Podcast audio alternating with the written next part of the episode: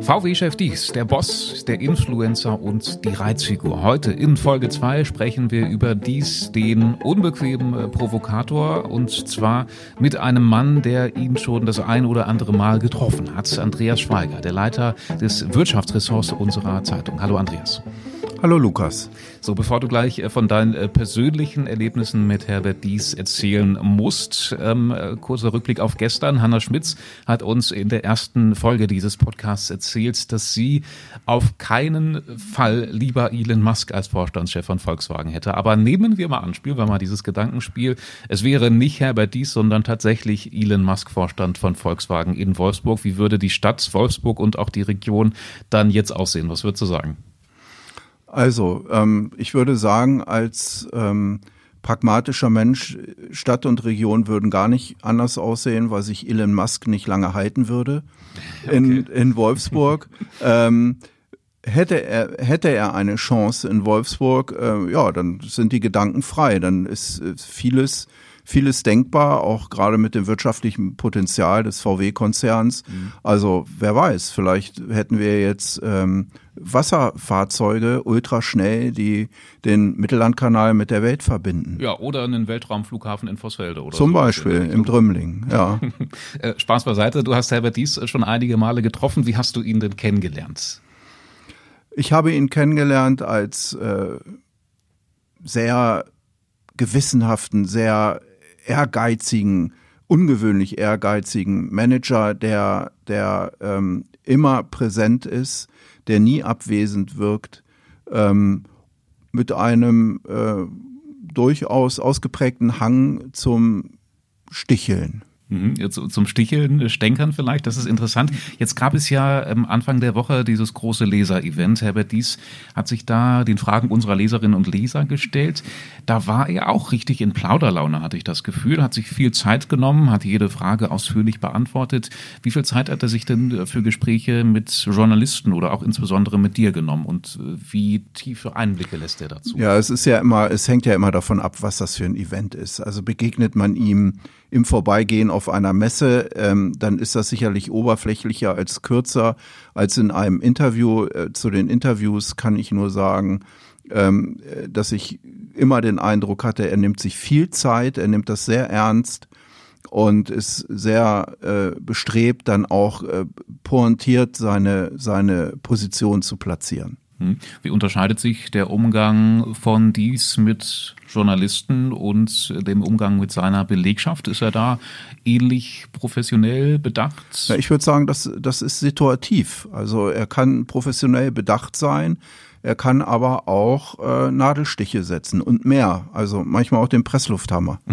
Wie unbequem ist er insgesamt? Sind das nur einzelne Ereignisse oder ist er manchmal oder sogar auch zu oft ein bisschen respektlos? Das liegt ja immer im Ermessen des Betrachters. Also in der ganzen Diskussion äh, muss man ja hinterfragen, äh, welche, welchen Auftrag hat, hat Herbert Dies in Wolfsburg? Also ist er, soll er ein, ein Kuschel-Konzernchef sein? Ganz sicher nicht. Ähm, er hat das Unternehmen in einer sehr schwierigen Situation übernommen.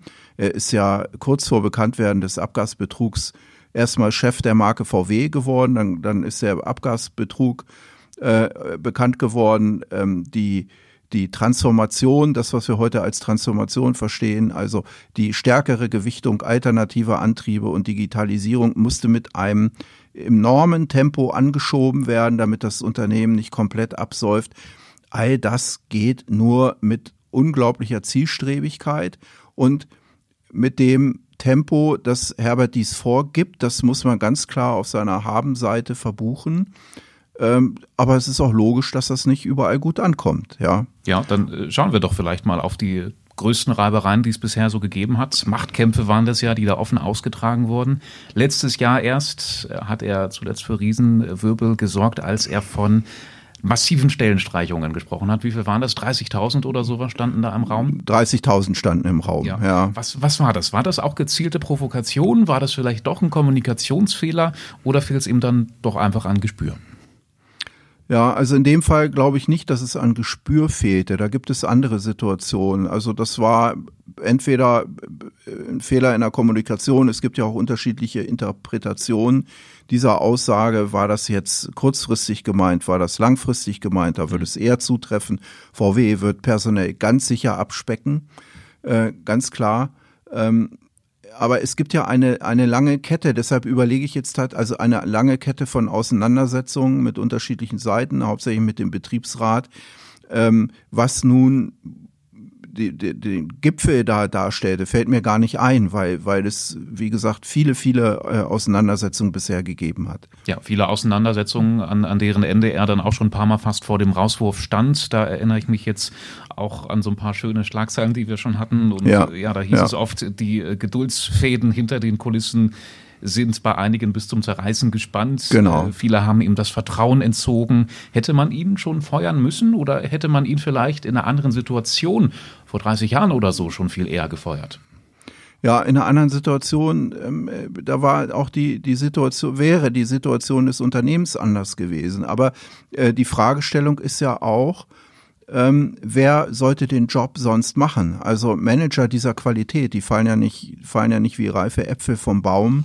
Äh, die muss man suchen und auch wenn, wenn dies äh, ein Provokateur ist und Lust hat am, am Sticheln und am Stänkern, so sind, ist ja seine strategische Weitsicht, die zahlt sich ja doch aus. Also VW ist unter den klassischen Autobauern der erste gewesen, der sich mit dieser Konsequenz auf den Weg der Elektromobilität gemacht hat. Mhm. Und siehe da, heute hat sich die Technik erstmal durchgesetzt. Ja, also da macht dies dann doch alles richtig. Da macht er alles richtig, ja. ja. ja. Auch mit dem, mit dem unglaublichen Pushen der, der Digitalisierung. Auch da macht er das richtig. Ich äh, habe ähm, ähm, neulich davon gelesen, das war ein älterer Text unserer Zeitung, da hat dies äh, vor, ich glaube, es waren Managerkollegen, ähm, um Verständnis gebeten, kann man glaube ich sagen, und hat sich erklärt. Er hat gesagt, dass er immer so sprunghaft, provokativ, nervös und manchmal hart ist. Das hat Gründe. Er hat gesagt, er verhält sich so, weil er sich einfach Sorgen macht, ähm, weil es ein entscheidender Zeitpunkt für das Unternehmen Volkswagen ist. In der alten Welt ist man erfolgreich, in der neuen Welt ist das nicht garantiert, dass man weiter erfolgreich ist. Ist das äh, für dich eine nachvollziehbare Begründung? Absolut. Und dafür gibt es, dafür gibt es ja auch Anzeichen. Also wenn wir auf den chinesischen Markt gucken, dort ist VW dank seiner langen Präsenz, war er als erster äh, westlicher Autobauer dort, Marktführer mit, mhm. mit den klassischen Autos. Nicht so bei den Elektromodellen. Da hat VW, also sicherlich auch wegen Chipkrise und anderer Probleme, im letzten Jahr ähm, nicht die das geleistet, was das Unternehmen hätte leisten können wollen und ist da nicht, nicht unter den führenden Anbietern der Elektromobilität. Und das ist ja ein Zeichen dafür, wie, wie radikal sich die Welt verändert und dass auch äh, junge chinesische Kunden dann eher auf andere Produkte setzen, bisher, als auf Volkswagen, obwohl das Unternehmen so etabliert ist. Also die Sorge ist absolut berechtigt und ich denke, da wird auch noch mehr kommen. Und dass er sich da so offenbart und sagt, ähm, seine, seine innere Gefühlswelt ein bisschen offenlegt, natürlich in sehr begrenztem Maße, das ist dann ja schon auch ein, ein gutes Beispiel dafür, unter was für einem großen Druck er steht. Ne? Ich meine, es wirkt ja immer so locker flockig, wenn er so ein bisschen rumstenkert, oder wenn man, wenn man das so sagen darf. Na, das würde ich jetzt nicht übergewichten, dieses locker flockige. Das kann man vielleicht mal so sehen, aber ich glaube, im, im, im Kern ist es doch immer sehr ernst gemeint. Und äh, genauso wie, wie seine Sorge sehr ernst gemeint ist und auch berechtigt ist aus meiner Sicht. Ich würde eher sagen, dass er in manchen Situationen ungeschickt ist. Ja. Ach doch. Aber dieses Aufrütteln und auch dieses Stänkern, das, das äh, finde ich gehört auch dazu. Wenn man ein Unternehmen, einen so großen Konzern so umkrempeln will, dann geht es nicht anders. Na, was ich äh, meinte, ich habe manchmal den Eindruck, als, als wirkt er immun gegen all das, äh, was das für Folgen hat, was er, was er sagt. Die ganzen Diskussionen um seinen Rausschmiss und sowas. Es kann ja nicht spurlos an einem vorbeigehen. Nein, das wird ganz sicherlich nicht, nicht spurlos an ihm vorbeigehen.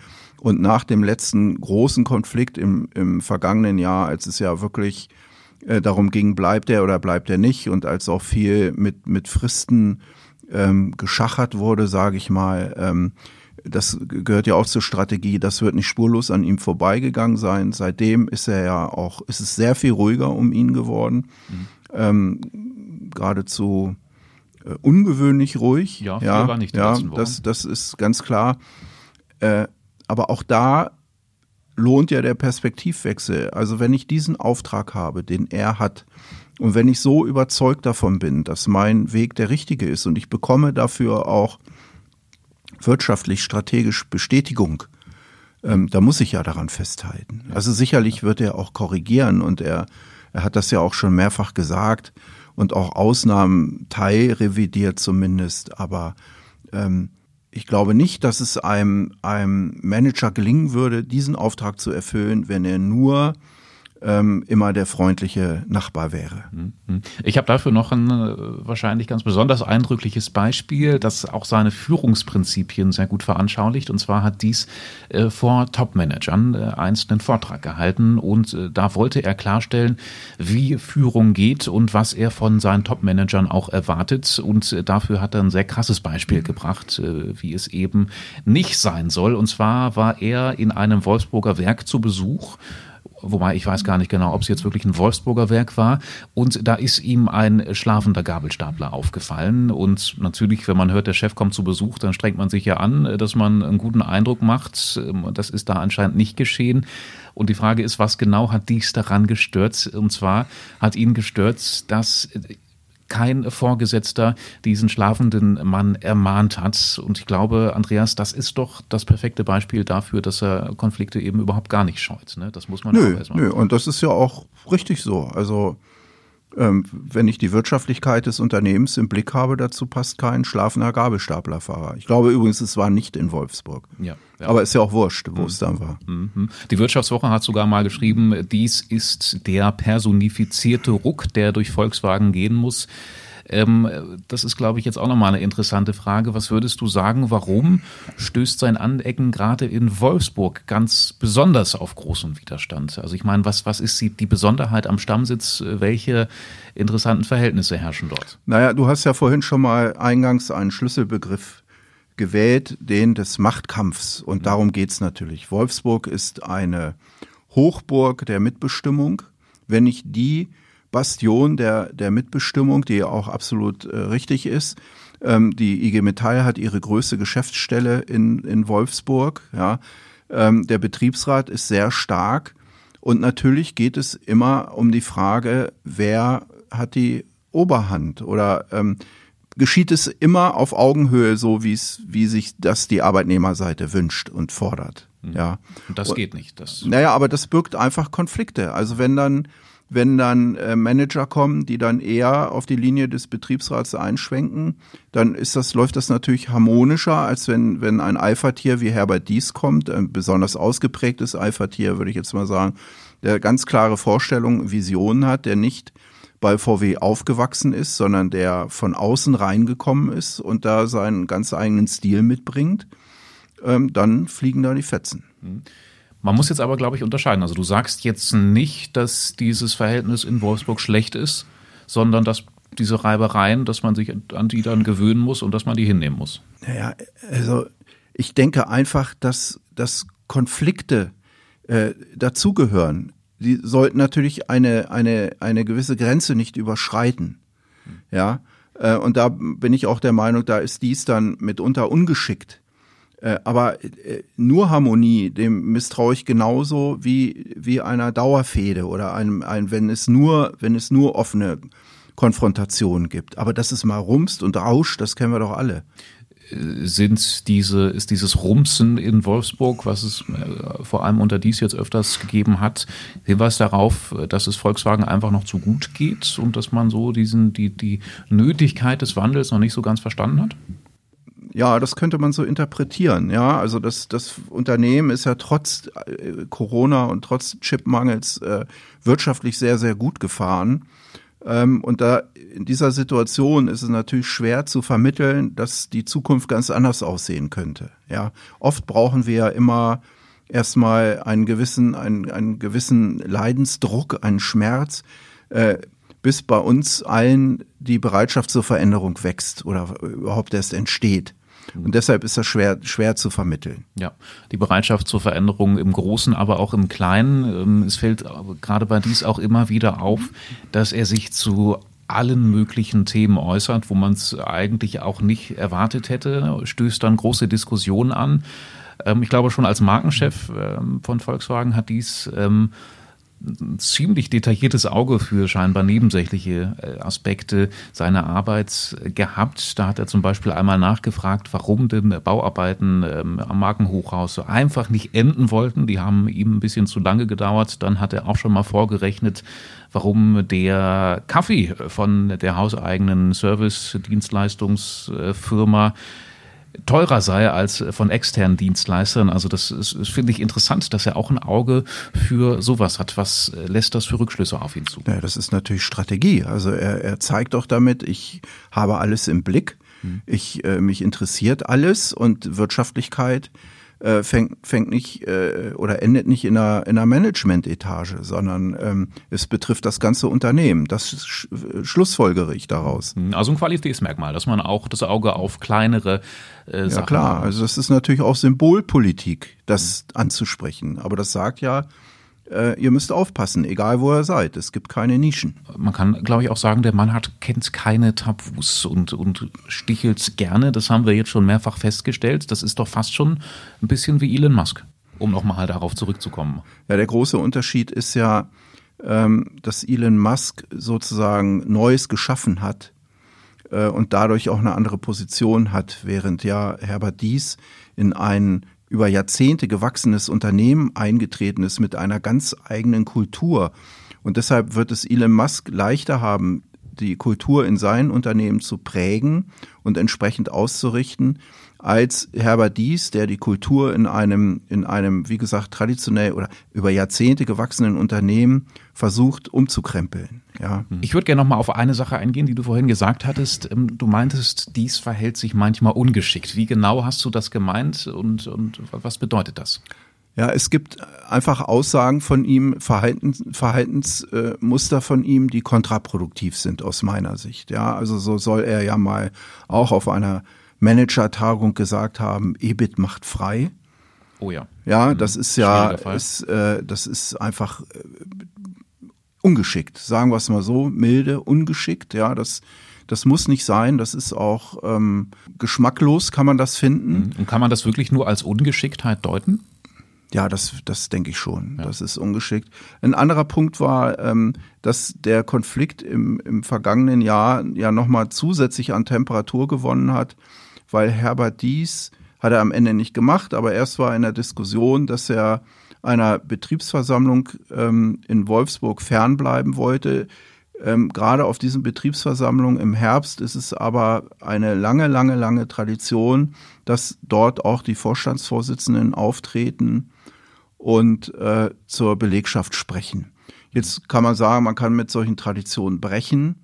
Ähm, auf der anderen Seite kann man auch fragen, äh, warum kann man die nicht fortführen? Also was, was hätte er sich vergeben, ähm, dort aufzutreten von, von Anfang an? So war es, also ging es hin und her und wie gesagt, ähm, es gab scharfe Kritik von, von Seiten des Betriebsrats und das ist aus meiner Sicht vermeidbar. Anecken ja, unbequeme Dinge aussprechen ja, ähm, kritisch sein unbedingt, aber so etwas lässt sich vermeiden. Und da frage ich mich, warum? Warum ähm, muss das in diesen Fällen zur Eskalation führen? Es wird dann in der Öffentlichkeit breitgetreten gibt viel böses Blut. Das ließe sich doch ganz einfach vermeiden. Ja, zumal er dann am Ende ja auch dann doch wieder einlenken muss, weil der Gegenwind zu groß wird. Genau. Ja. Genau.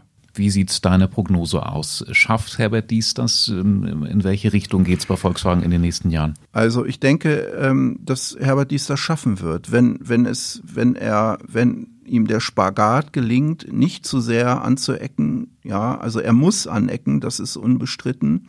Aber er darf halt gewisse Schwellen nicht übertreten. Er darf nicht äh, äh, strategisch zu ungeschickt sein, dann wird ihm das gelingen, weil ich denke, dass, ähm, dass seine Strategie die richtige ist und dass er dann auch erkennt, was verändert werden muss. Hm. Und hinzu kommt, er schafft es dann ja doch immer noch ab und an, die Belegschaft wieder einzufangen. Also ab und an gibt es ja dann doch ganz geschickte Aktion, äh, Kommunikation, Öffentlichkeitsarbeit. Also ich denke da zum Beispiel daran, als er sich einmal in der Wolfsburger Tunnelschenke hat blicken lassen. Also das, mhm. das ist, gehört dann ja auch zu seinem Bild, dass er dann doch mal auch ähm, volksnah ist und ein guter Kommunikator sein kann. Ja, wobei ich persönlich das für sehr inszeniert halte. Aber wenn es gut ankommt, okay, dann heiligt der Zweck die Mittel. Mhm. Und wie inszeniert das Ganze ist, das werden wir morgen rausfinden. Kommunikation ist das Stichwort morgen. Nämlich sprechen wir mit einem ganz besonderen Gast, auf den wir uns auch schon sehr freuen dürfen, nämlich Michael Manske. Er ist Head of Communication, CEO Communication. Er ist also gewissermaßen, ich weiß nicht, ob man so sagen kann, derjenige, der Herbert Dies zum Influencer gemacht hat. Ja. Ja. Und da freuen wir uns drauf. Danke an dich, lieber Andreas. Sehr gerne.